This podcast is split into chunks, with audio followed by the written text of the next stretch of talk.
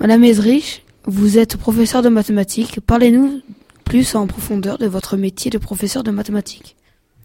Alors, mon métier de professeur de mathématiques, je vous accueille euh, des différentes classes, on passe une heure ensemble, on découvre des notions mathématiques, on approfondit des notions mathématiques et qui peuvent être très variées, du calcul, de la géométrie, du tableur, euh, plein plein de choses. Quelles études faut-il pour devenir professeur de mathématiques? Alors, il faut une licence de mathématiques qu'on obtient au bout de trois ans. Et ensuite, il faut préparer un master qui, et après préparer le concours qui permet d'être professeur de mathématiques, à savoir le CAPES.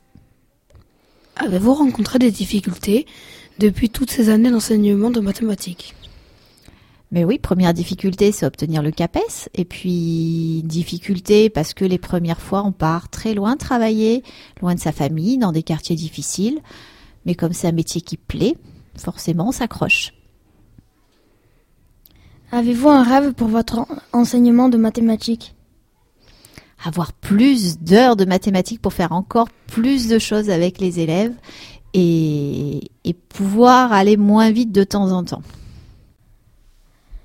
Madame Ezrich, merci euh, d'avoir accepté notre invitation et d'avoir répondu à nos questions. Merci à vous.